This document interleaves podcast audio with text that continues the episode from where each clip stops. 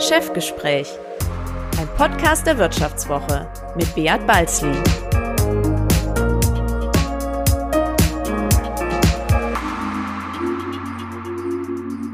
Ja, herzlich willkommen zu einer weiteren Folge des Vivo Podcast Chefgespräch. Mein Name ist Beat Balzli und ich bin der Chefredakteur der Wirtschaftswoche. Heute zu Gast ist bei mir Bert Losse, Ressortleiter Volkswirt der Wirtschaftswoche. Hallo Bert. Hallo, grüß dich. Ja, Bert, äh, wie deine Funktion ja schon sagt, äh, ist unser Thema heute äh, die Konjunktur. Ähm, wo geht das Wachstum hin, falls es jemals zurückkommt?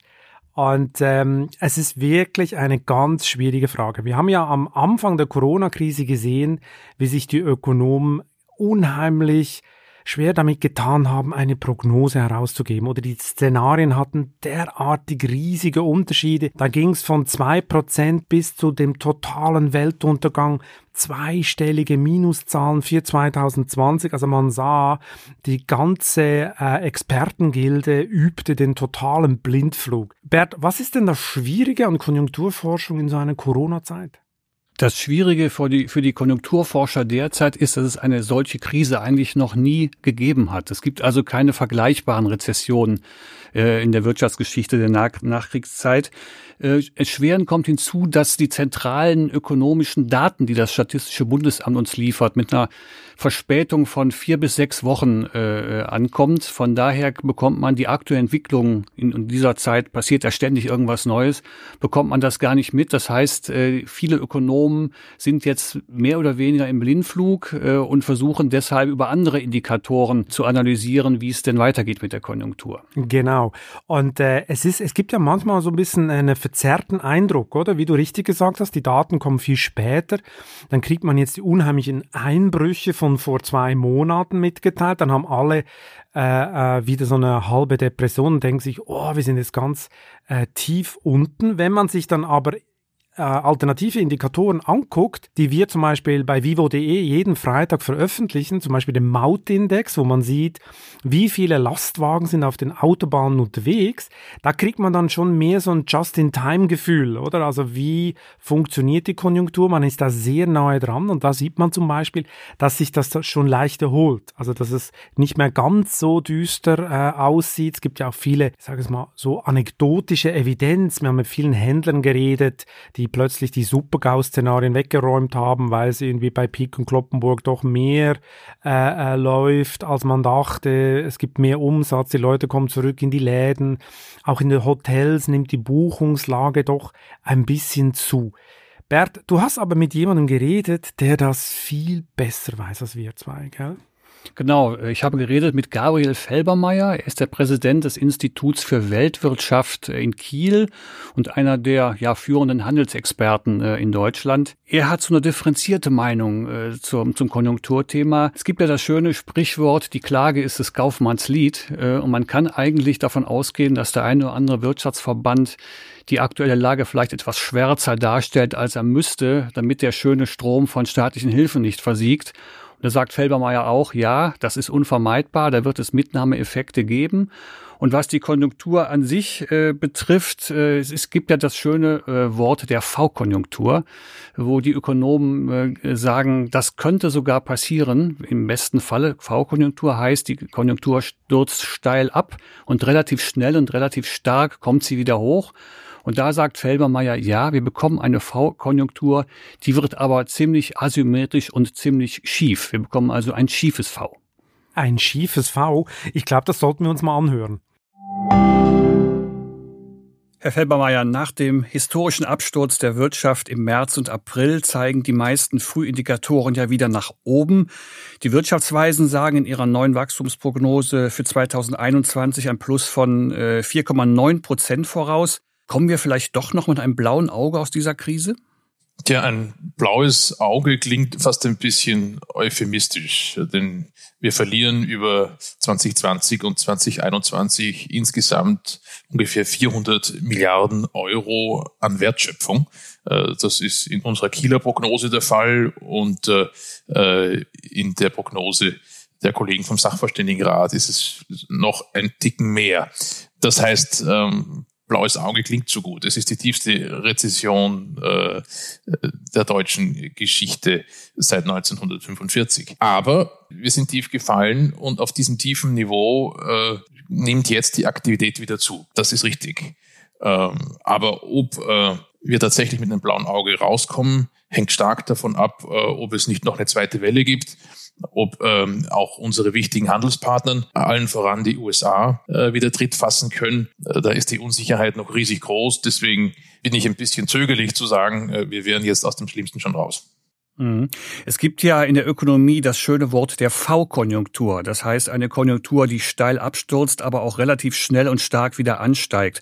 Machen wir es doch mal konkret. Was spricht denn aus Ihrer Sicht derzeit für eine solche V-Konjunktur? Die V-Konjunktur, äh, unterstellt ja, dass es kein fundamentales Problem in der Wirtschaftsstruktur selber gibt. Dass wir vor der Krise eine gesunde Wirtschaft hatten, dann kommt äh, das Virus wie eine Naturkatastrophe äh, und führt zu einer temporären Abschaltung äh, ganzer Wirtschaftszweige. Und wenn diese Abschaltung zurückgenommen wird, dann äh, geht es wieder weiter wie zuvor. Das ist sozusagen die Logik hinter der V-Kurve und ich glaube, dass nach wie vor äh, vieles dafür spricht, dass es so kommen kann. Wir sehen das ganz stark äh, an der Sparquote. Die Sparquote in Deutschland im zweiten Quartal dieses Jahres wird Rekordhöhen erreichen. Äh, die Menschen haben also Geld äh, aber sie geben das Geld nicht aus. Und wenn jetzt die Möglichkeit wieder da ist, zu konsumieren, zu reisen, äh, dann äh, gehen wir davon aus, dass auch die Nachfrage schnell wieder steigt und dass wir dann wieder mehr Dynamik haben im Wirtschaftsgeschehen. Die große Frage ist, glaube ich, nicht so sehr, ob es ein V ist oder kein V ist, sondern wie asymmetrisch das V aussieht. Wir hatten einen schnellen Absturz, den schnellsten äh, überhaupt, glaube ich, den wir bisher irgendwo messen konnten, äh, von äh, Februar bis April. Ganz dramatisch. Aber in den nächsten Monaten äh, wird es etwas langsamer nach oben gehen. Da bleibt das V zwar intakt, aber es ist ein rechtsschiefes V. Welche Erfahrungen gibt es denn aus früheren Rezessionen? Kann man äh, generell sagen, es gibt bestimmte Faktoren, die einen V-Aufschwung begünstigen? Ein V-Ausschwung äh, unterstellt, wie schon gesagt, dass es äh, keine fundamentalen Probleme im Wirtschaftsgeschehen selber gibt. Dass also die Unternehmen gesund sind, äh, dass die Märkte eigentlich funktionsfähig und funktionstüchtig sind, äh, so dass ein Wegfallen der externen Störung zu einem schnellen äh, Aufholen führt. Ähm, und ich glaube, dass diese Voraussetzungen im Grunde in der deutschen Volkswirtschaft gegeben sind. Wir hatten vor der Krise relativ äh, solides Wachstum. Die Industrieproduktion war gerade dabei, sich äh, zu erholen. Äh, und äh, es äh, ist nicht so, dass wir sozusagen äh, diese Krise aus einem Marktversagen herausbekommen haben. Die Finanzmärkte äh, sind es nicht. Es ist nicht ein Platzen einer Bubble gewesen. Es ist nicht eine Bankenkrise. Es ist nicht eine Schuldenkrise. Insofern äh, spricht vieles dafür, dass äh, die deutsche Volkswirtschaft nicht kernfaul ist. Äh, und äh, das äh, äh, hilft beim V. Wenn wir allerdings jetzt ähm, als Folge äh, der Rezession auch eine Bankenkrise kriegen sollten, dann sagt uns die Wirtschaftsgeschichte, dann wird es aus dem V, äh, wird, wird das V schwierig. Äh, auch ein rechtsschiefes V wird dann nicht sein, sondern dann wird das eher zu einem U oder zu einem Swoosh äh, nach dem Nike-Logo äh, kommen, weil Bankenkrisen sehr lange dauern, um sie aufzulösen. Aber noch sind wir nicht so weit, in Deutschland nicht und auch in der Eurozone nicht. Äh, ich glaube, dass da schon nachwirkt, was äh, äh, in den Jahren nach der Lehman-Brüder Pleite in Europa an Reformen gemacht wurde. Und auch die Europäische Zentralbank ist sehr viel früher, sehr viel stärker aktiv gewesen, sodass, glaube ich, auf der Finanzmarktseite keine so großen Gefahren drohen. Und das hilft uns, was das V angeht. Äh, das heißt also, wir können die aktuelle Krise jetzt nicht äh, eins zu eins auf die Erfahrungen der Rezession 2008, 2009 übertragen. Nein, das können wir aus zwei Gründen nicht. Zum einen nicht, äh, weil die Bankenkrise äh, eine Schuldenkrise wurde, sehr schnell, äh, vor allem in Europa. Und die Kombination Bankenkrisen, Schuldenkrise wirtschaftshistorisch lange braucht, um sie aufzulösen. Das ist das eine, was die Situation unterscheidet. Das andere ist, dass ähm, wir 2010 in Deutschland schnell aus der Krise kamen, vor allem wegen des stark anspringenden Exports äh, nach China und in die USA. Äh, und das steht diesmal nicht so sehr zur Verfügung. Das heißt, wir haben zwar auf der einen Seite nicht diese Finanzmarktverwerfungen, die, die Krisen typischerweise verlängern. Andererseits ähm, wird Deutschland sehr viel mehr auf die eigene Nachfrage vertrauen müssen und auf den europäischen Binnenmarkt, äh, weil eben die USA längerfristiger ausfallen werden, nach dem, äh, was wir heute erwarten müssen und auch China nicht in dem Ausmaß wie 2009 beitragen kann zur Belebung der Weltkonjunktur. Äh, es gibt ja das schöne Sprichwort, die Klage ist des Kaufmanns Lied. Äh, ohne die aktuelle Krise jetzt in Deutschland äh, kleinreden zu wollen, aber malt der eine oder andere Wirtschaftsverband die Lage vielleicht ein bisschen zu schwarz, damit der angenehme Zustrom staatlicher Hilfe nicht versiegt? Davon können wir getrost ausgehen, äh, wie Sie richtig sagen. Das ist schon fast ein Grundprinzip äh, guten kaufmännischen Verhaltens, äh, dass man äh, nicht übertrieben äh, optimistisch auftritt. Äh, äh, und äh, ich glaube, dass manche Branchen, die schon vor der Krise vor der Coronavirus-Krise Schwierigkeiten hatten, äh, sei es, weil sich die technologischen Bedingungen verändern, wie zum Beispiel im Automobilbereich, sei es, weil sich die Konsumentenpräferenzen oder die Regulierung verändert, zum Beispiel im Bereich der Luftfahrt, äh, dass diese Branchen jetzt natürlich äh, in der Krise äh, darauf setzen können, dass der Staat äh, schneller und stärker hilft, als das ohne der Krise der Fall gewesen wäre.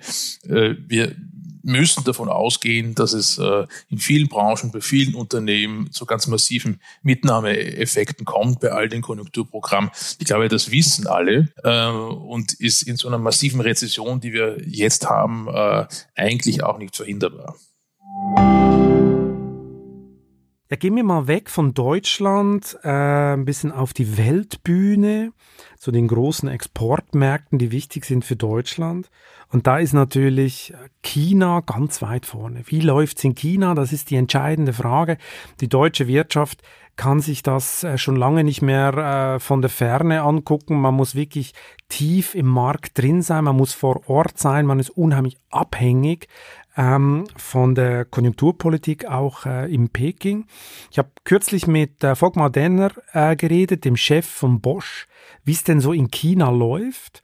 Und er war relativ optimistisch, muss man sagen. Also seine Werke gehen schon wieder auf 100% Auslastung. Allerdings die Weltkonjunktur im Automobilbereich sieht dieses Jahr äh, wirklich schwarz aus. Wir reden da von 70 Millionen Absatz.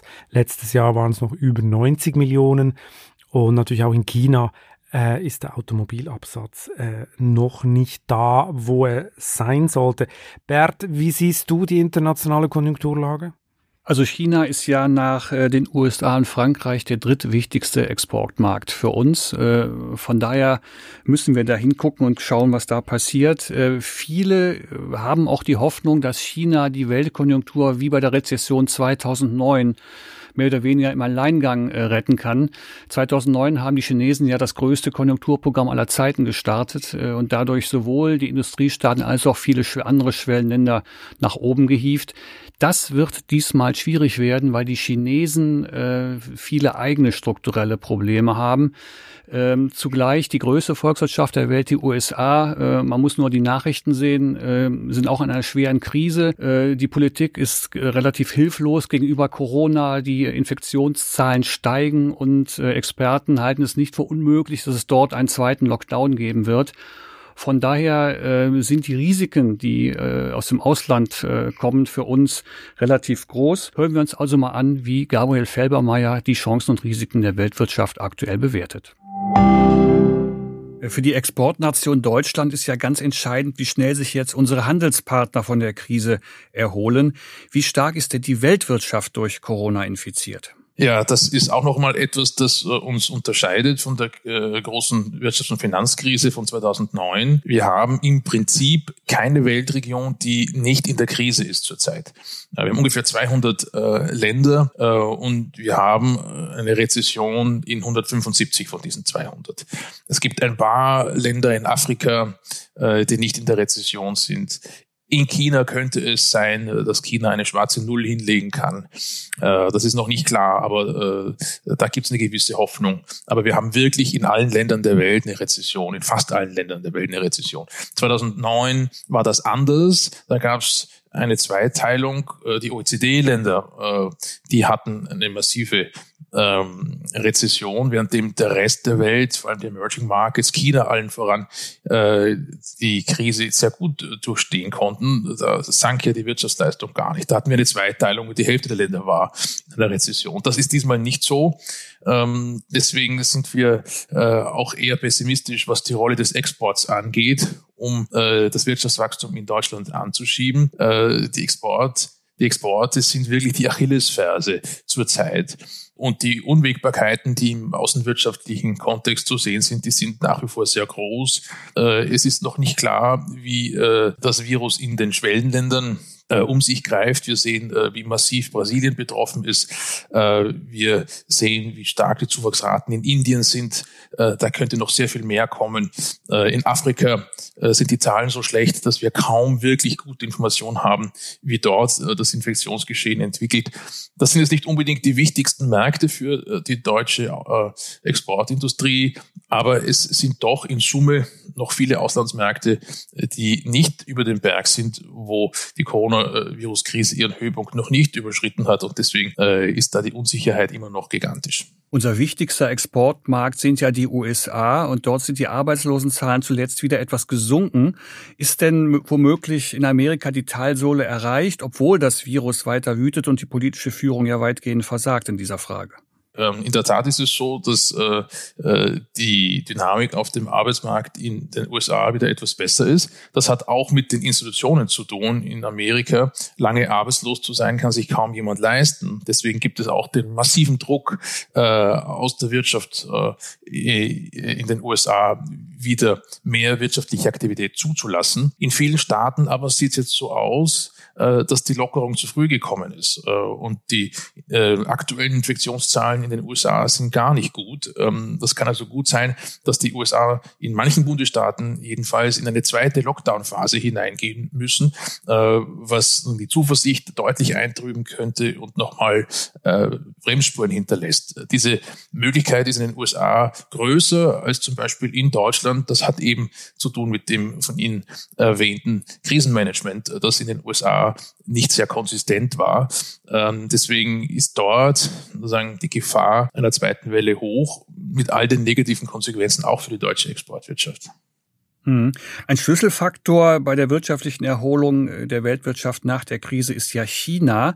Ähm, da laufen die Fabriken weitgehend wieder, auch die Nachfrage nach deutschen Gütern äh, zieht wieder an. Kann China vielleicht doch die Weltwirtschaft aus dem Sumpf ziehen wie während der Rezession 2009? China ist ganz sicherlich im, im Konzert der deutschen äh, Exportmärkte ein Lichtblick.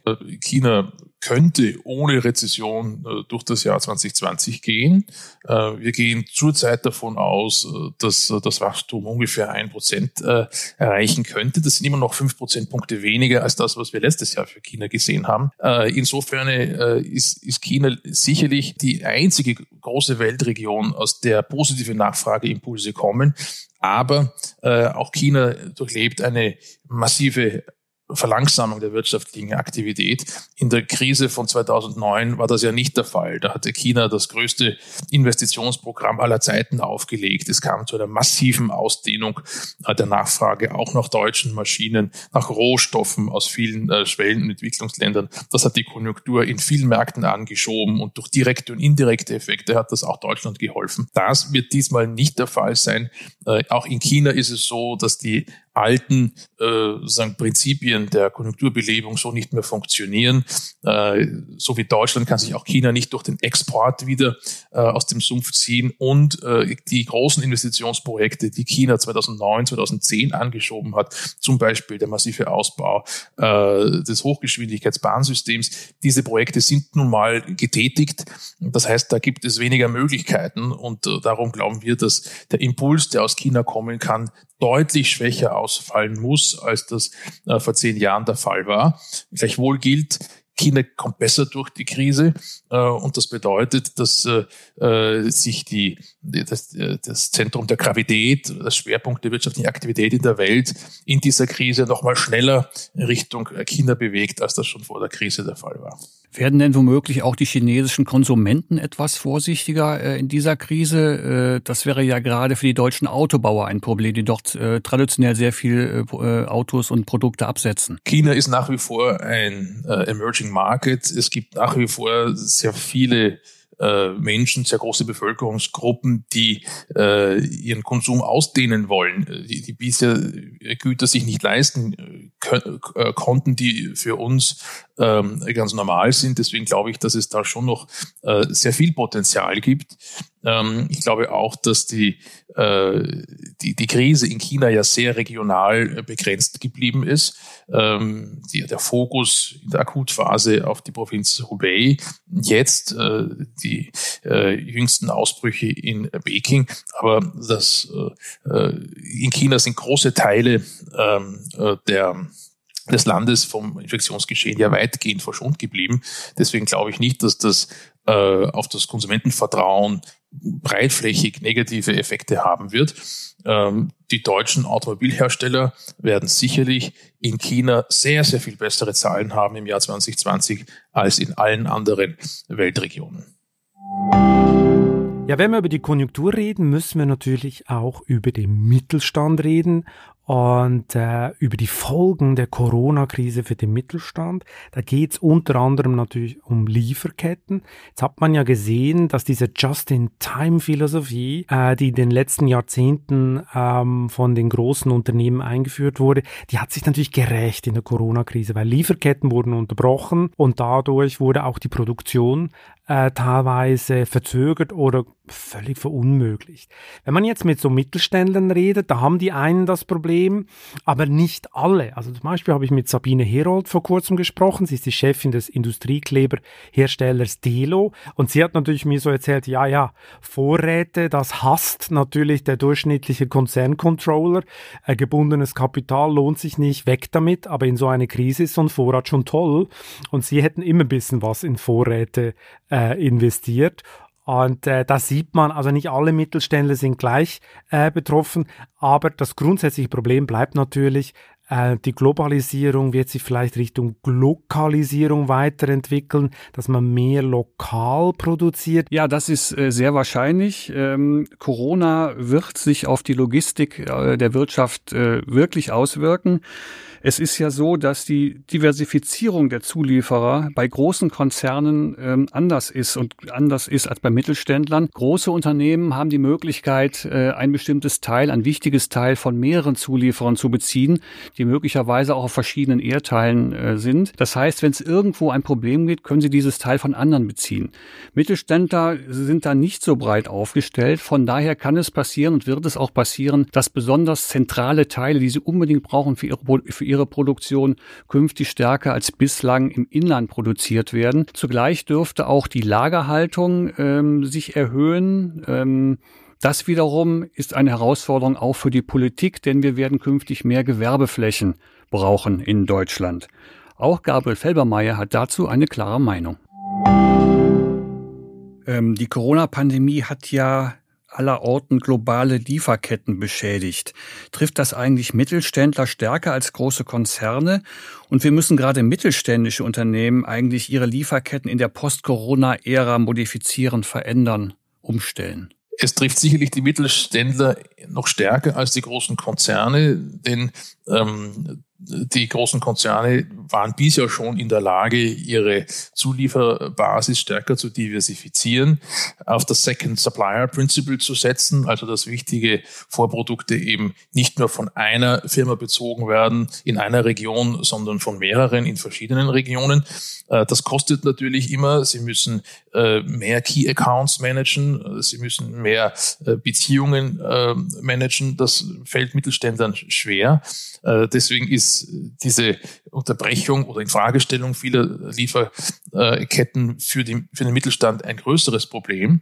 Ähm, der Mittelstand ist aber typischerweise auch flexibler äh, und findet schneller Lösungen, ist besser beim Improvisieren. Äh, und äh, deswegen meine ich schon, dass es äh, auch für den Mittelstand Wege gibt, sich sozusagen hier aus der Krise äh, mit höherer Resilienz herauszuentwickeln.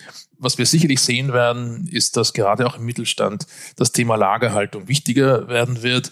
Äh, dazu werden wir Flächen brauchen, da muss der Staat mithelfen, äh, dass das funktioniert. Aber äh, währenddem die großen Konzerne stärker noch als bisher in die Diversifizierung ihrer äh, Lieferketten gehen können, wird, wird der Mittelstand stärker auf äh, Lagerhaltung setzen müssen. Das heißt umgekehrt, die Just-in-Time-Produktion ist nach Corona tot? Tot ist sie nicht. Äh, ich glaube, Just-in-Time hat einfach gewaltige Effizienzvorteile. Das wird auch nach der Krise so sein. Aber man wird mehr Buffer einbauen. Man wird sich fragen müssen, was sind denn die wirklich kritischen Inputs, ohne die gar nichts mehr geht?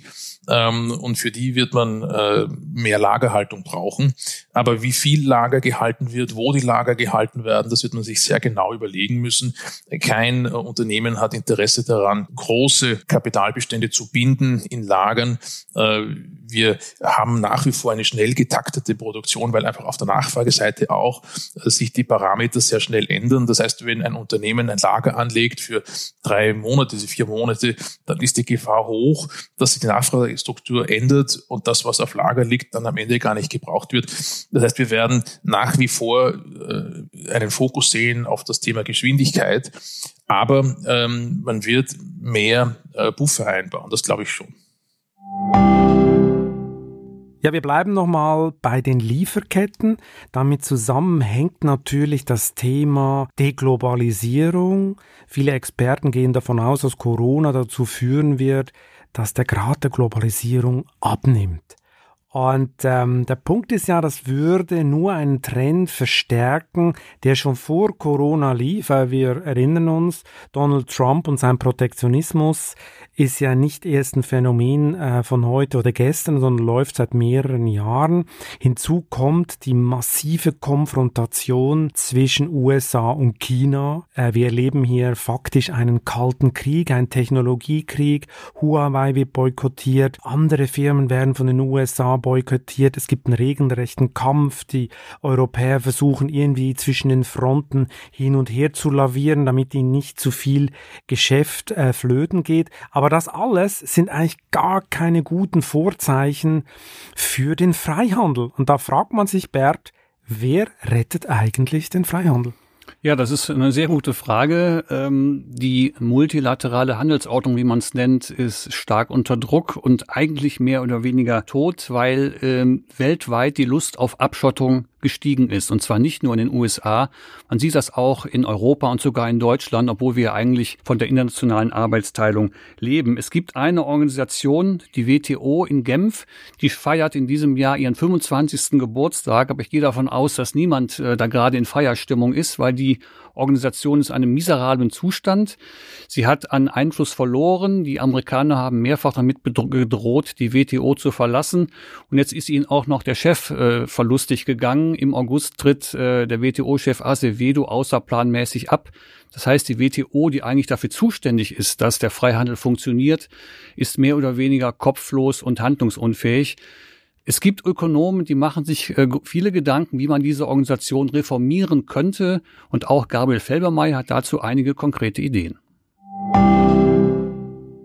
Wir haben ja schon vor der Krise eine Renaissance des Protektionismus erlebt. Äh, die Handelshürden haben zugenommen, vor allen Dingen die USA äh, haben sich mehr oder weniger vom Freihandel verabschiedet. Äh, müssen wir befürchten, dass infolge der Corona-Krise ein Trend zur Deglobalisierung sich fortsetzt und sogar verstärkt? Ja, die Befürchtung muss man, glaube ich, haben. Ähm, die Coronavirus-Krise, die wirkt ja in vielen Bereichen als äh, Beschleuniger. Ich glaube, dass das auch hier der Fall ist, dass Trends, die schon vorher angelegt waren, sich nochmal verstärken. Wir haben auch in Europa jetzt ja sehr viel Rede äh, von Dingen wie strategischer Autonomie oder äh, äh, technologischer Souveränität, all diese äh, Worte, von denen man noch nicht recht weiß, was sie bedeuten, aber äh, viele verstehen das wohl schon so, dass äh, Produktion und Konsum sich stärker wieder ähm, synchronisieren sollten, also dass man äh, dort produziert, wo auch die Nachfrage ist. Und äh, das bedeutet ja nichts anderes als eine Bewegung Richtung Autarkie, weg von Freihandel. Äh, Freihandel trennt ja den Ort der Produktion und den Ort des Konsums. Ähm, das ist etwas, das sich in, in vielen Ländern jetzt ähm, äh, stark zeigt. Politiker reden davon.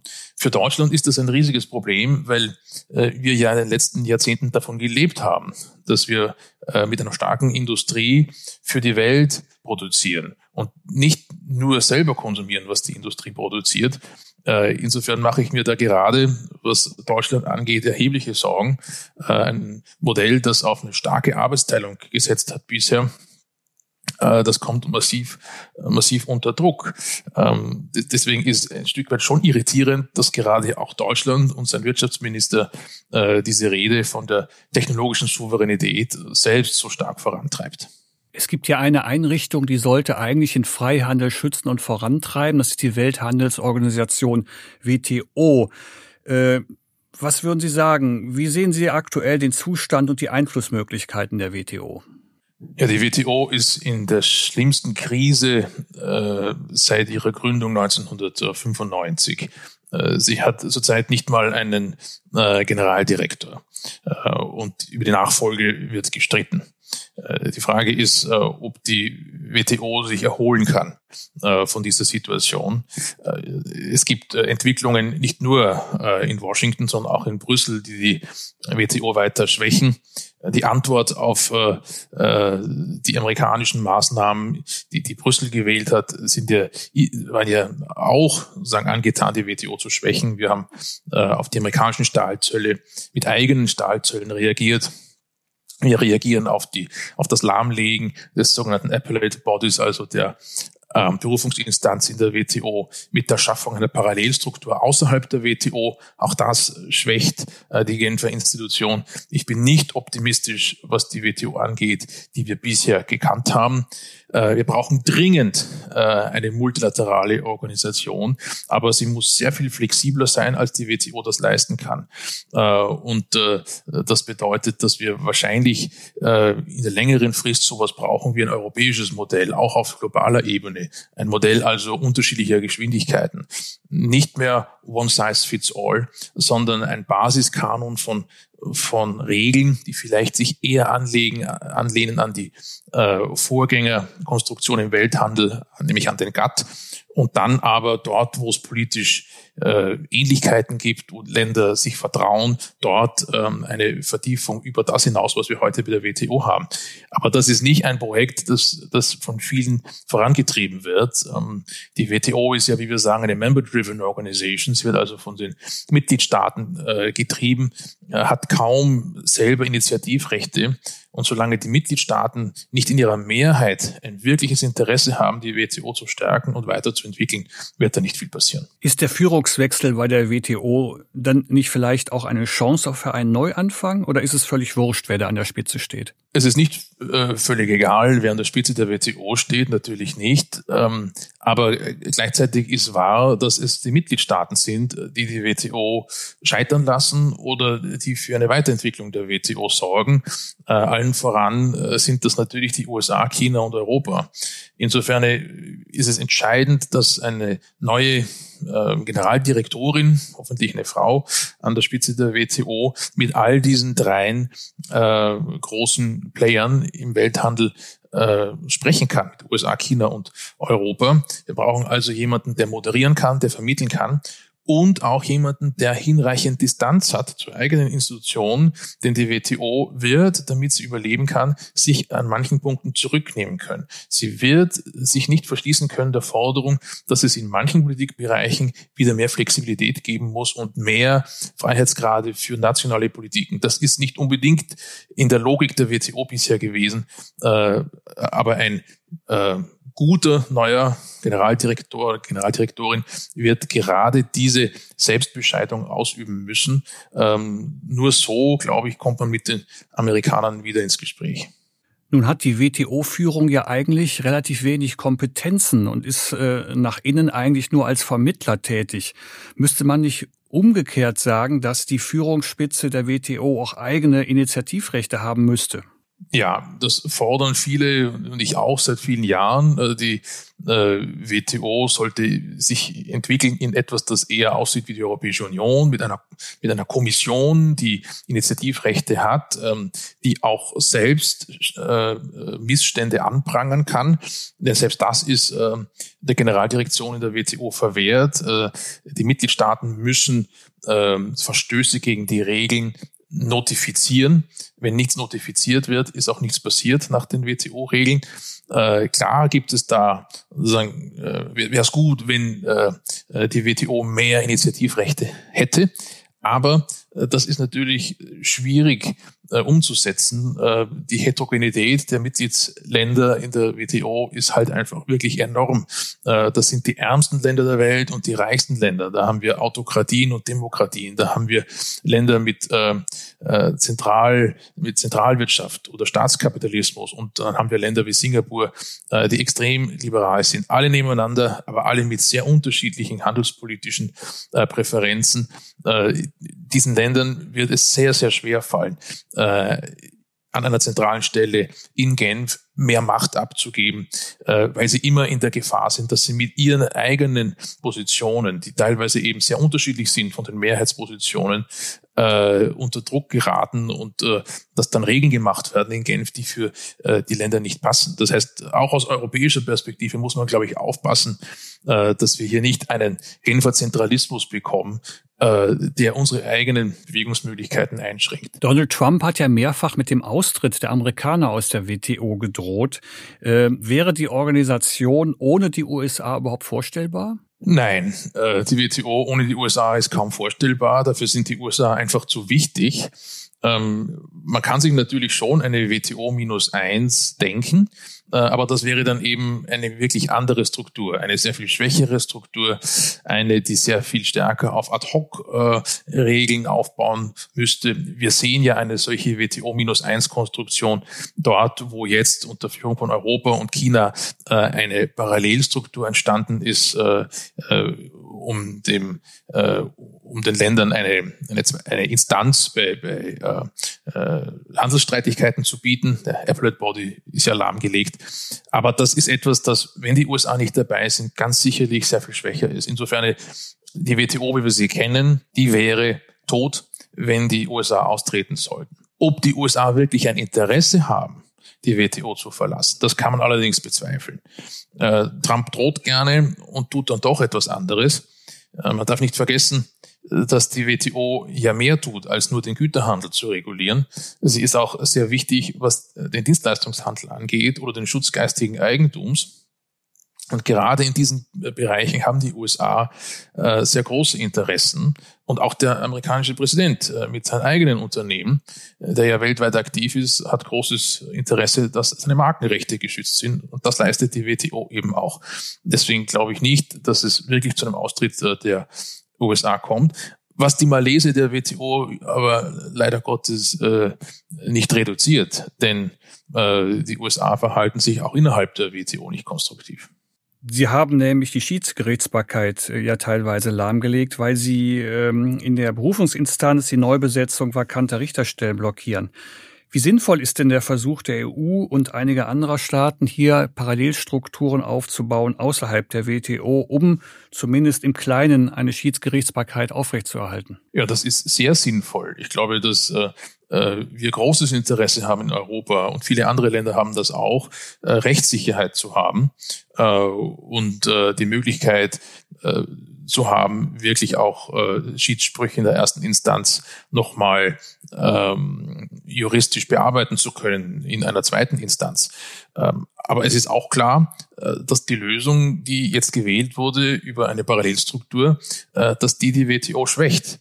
Äh, möglicherweise ist auch das einer der Gründe, äh, warum der, warum äh, Acevedo das Handtuch geworfen hat, äh, weil er sieht, dass neben den Genfer Strukturen sich neue Strukturen entwickeln können, abseits der alten Institution, ähm, die dann die USA nicht enthalten, viele andere Länder nicht enthalten, aber äh, die die äh, sagen Bedürfnisse äh, offener Volkswirtschaften wie Deutschland oder China äh, erfüllen können für das Welthandelssystem insgesamt äh, ist diese Entwicklung keine gute. Sollte denn die Europäische Union bilaterale Handelsabkommen forcieren, sozusagen als Second-Best-Lösung? Äh, oder wäre das nur ein weiterer Sargnagel für eine multilaterale Handelsordnung? Ja, beides ist richtig. Ich glaube, dass in der Situation, in der wir sind, ähm, es kaum gute Substitute gibt für eine aktive äh, Politik bilateraler Freihandelsabkommen. Nur so lässt sich Rechtssicherheit herstellen. Wer auf die WTO setzt, der kann zurzeit eben sehr lange warten und wartet vielleicht umsonst ähm, Aufklärung wichtiger Punkte. Wie geht's äh, weiter im Bereich äh, äh, digitalen Handel? Äh, wie, äh, wie kriegen wir die noch hohen Zölle zum Beispiel im Gesundheitsbereich runter? All das sind Dinge, die man in bilateralen Abkommen regeln kann äh, und die, wo die WTO in absehbarer Zeit nicht in die Gänge kommen kann. Insofern denke ich, ist es richtig, auf diese bilateralen Verhandlungsabkommen zu setzen. Andererseits ist auch richtig, dass gerade diese äh, Entwicklung die WTO weiter schwächt. Je mehr Handel Europas durch eigene Freihandelsabkommen abgedeckt wird, umso weniger wichtig wird die Welthandelsorganisation. Äh, und äh, weil wir diesen Trend zu Freihandelsabkommen auch anders in anderen Regionen sehen, gilt das eben fast äh, allgemein und generell. Man kann nur die Hoffnung haben, dass aus diesem Netzwerk von Freihandelsabkommen, das sich jetzt entwickelt, äh, ein gewisser Drive entsteht, äh, die viel bilateralen Handelsabkommen äh, zu konsolidieren, zusammenzufassen, in ein größeres Regelwerk zu überführen. Äh, das wird aber sicherlich noch ein paar Jahrzehnte dauern. Ähm, aber diese Hoffnung kann man haben, dass sozusagen äh, die bilateralen Abkommen eine Vorstufe sind äh, für einen neuen Multilateralismus post-Trump ähm, in den nächsten paar Jahrzehnten. Ja, ich kann mir eigentlich gar nicht vorstellen, wie diese WTO in diese Krise kam, weil jeder, der mal in Genf war und weiß, wo der Hauptsitz der WTO ist, der sagt sich, also da willst du arbeiten, weil äh, die Lage ist fantastisch, die Aussicht auf den See grandios und seit einer Woche sind auch die Mitarbeiter wieder zurück aus dem Homeoffice. Die müssten eigentlich extrem motiviert sein, diesen Freihandel dann doch noch zu retten. Bert, vielen Dank, dass du bei mir warst und ich hoffe, bis bald mal wieder. Das war Chefgespräch, ein Podcast der Wirtschaftswoche mit Beat Balzli. Unser Podcast wird produziert von Sandra Beuko, Anna Höhnscheid und Ellen Kreuer. Neue Folgen erscheinen immer freitags. Wie Sie unseren Podcast abonnieren können, dazu finden Sie alle Informationen unter vivo.de slash podcast. Herzlichen Dank fürs Zuhören und bis zum nächsten Mal.